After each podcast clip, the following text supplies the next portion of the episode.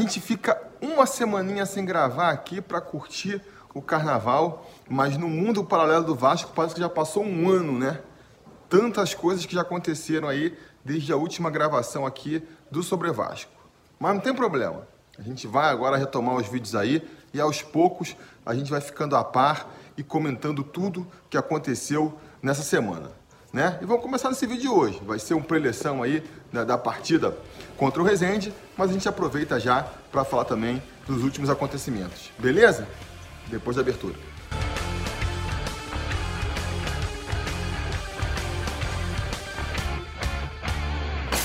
Fala, torcida vascaína, Felipe de volta na área para falar de jogo do Vascão, porque nesse sábado, às 7 horas da noite, com transmissão do Sport TV para todo o Brasil, o Vasco vai até Volta Redonda, ao estádio Raulino de Oliveira, enfrentar o Resende pela primeira rodada da Taça Rio, segundo turno do Campeonato Carioca. Um jogo onde o Vasco vai ter mais uma vez aí a oportunidade de tentar é, mostrar para os seus torcedores que é capaz de fazer um time competitivo em 2020, né? Até agora já foram várias oportunidades desperdiçadas pelo time do Vasco. Há quem veja alguma evolução, ainda que pequena, do time do Vasco. Eu, particularmente, para ficar tranquilo em relação à temporada, perceber que o Vasco realmente pode aí estar tá no início de um trabalho que vai trazer tranquilidade para o Vasco em 2020, ainda preciso ver mais. Ainda preciso ver mais. Quem sabe a gente não veja agora aí nessa partida contra o Rezende. Agora, mais do que isso, né? É, esse jogo contra o Rezende abriria também a possibilidade para ver um Vasco diferente. Se por acaso o Abel tivesse visto aí nesses primeiros nove jogos do Vasco na temporada que, que o que ele pensou sobre o time não está funcionando e ele considerar a possibilidade de fazer uma, uma mexida mais é, substancial no time, seja aí mudando o esquema tático, seja fazendo uma, uma grande mudança nos titulares. A oportunidade é agora. Né? A gente vai ter agora, com jogo, esse jogo contra o Rezende, abre uma janela aí que o Vasco não vai ter novamente na temporada. Possibilidade aí de nos próximos dois meses, um mês e meio, realmente é, fazer um recomeço, né? Vamos dizer assim. Por que eu digo isso? Nossa última partida foi contra o Oriente Petroleiro há uma semana e meia atrás, né? E agora a gente não só teve aí um período de, de uma semana para conseguir treinar o time, testar novas possibilidades, porque a gente não jogou, a gente jogou contra o Oriente Petroleiro na quarta-feira, depois no final de semana não jogamos, no meio da semana não jogamos de novo, vamos jogar agora. Daqui para frente vai voltar a ser jogo meio de semana, final de semana, tudo de novo.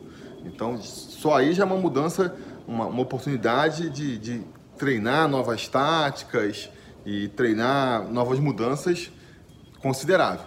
Fora isso, agora a gente só volta a jogar na Sul-Americana em maio. O Campeonato Brasileiro só estreia em maio também. Nesse período todo, a gente vai ter aí uns jogos da Copa do Brasil, é verdade, jogos é, eliminatórios, mas contra equipes ainda fracas, pelo menos no papel, né? E o Campeonato Carioca.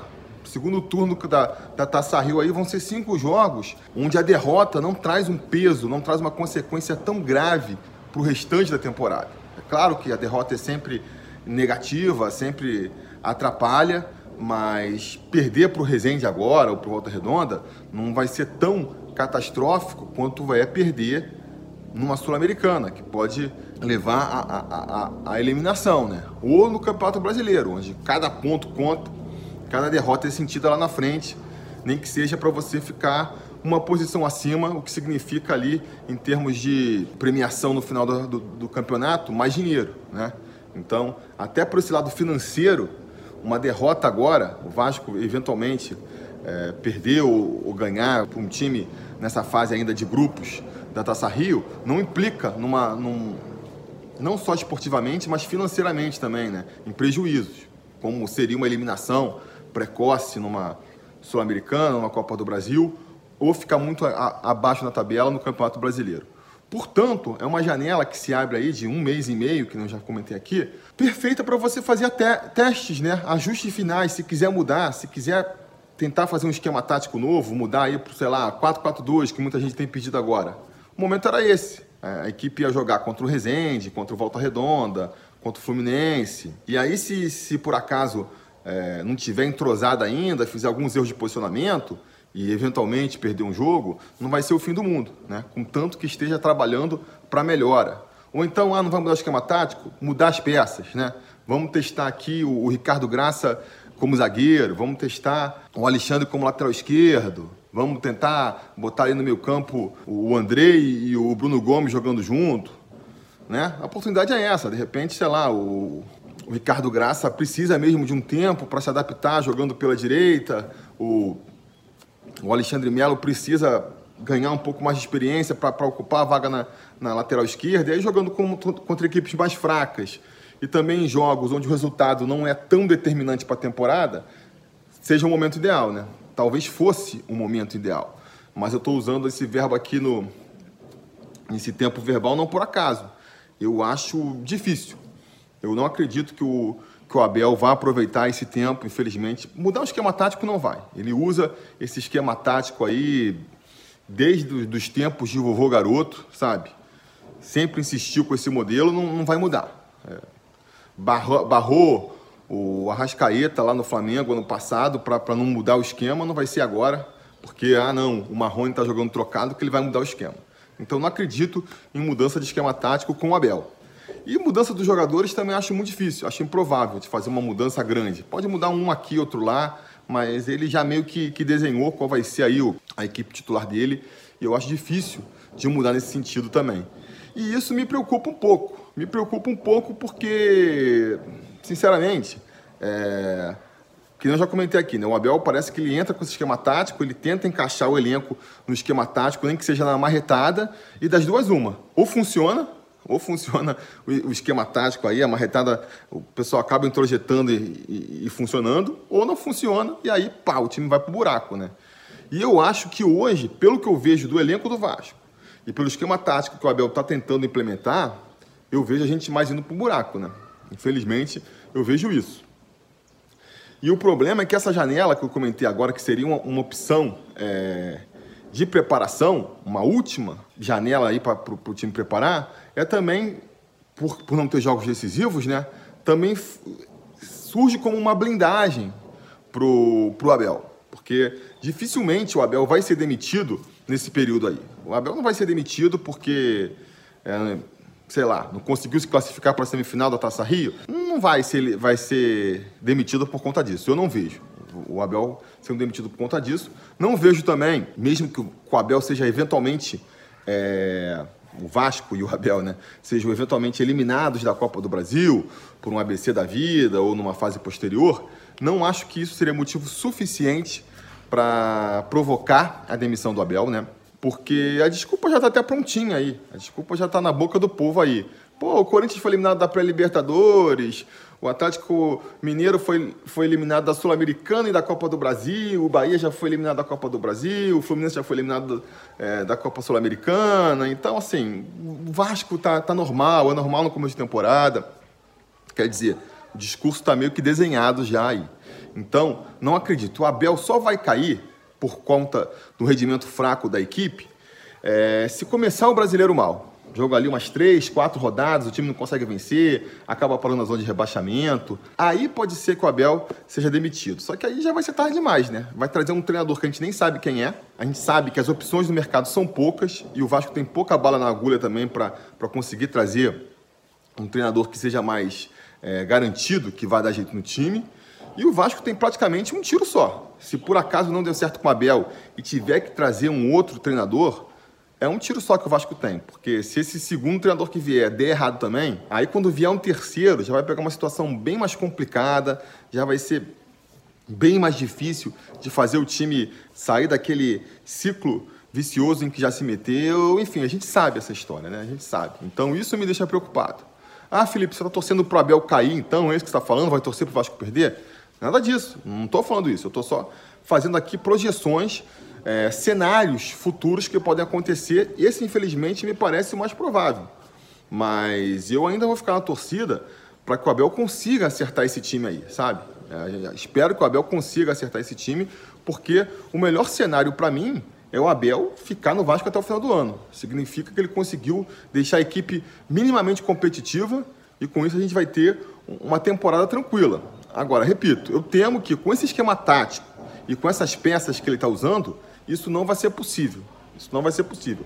Então, aonde eu deposito aí a grande possibilidade do Abel conseguir fazer esse time do Vasco dar o um mínimo de liga? Nos reforços que vão vir aí, né? Nos reforços que vão vir aí. O Vasco oficializou essa semana aí a contratação do Martim Benítez, com a contusão do Thales Magno também, vai ficar três meses fora aí, né? Pelo menos. E ainda tem a possibilidade de ser vendido no meio do ano.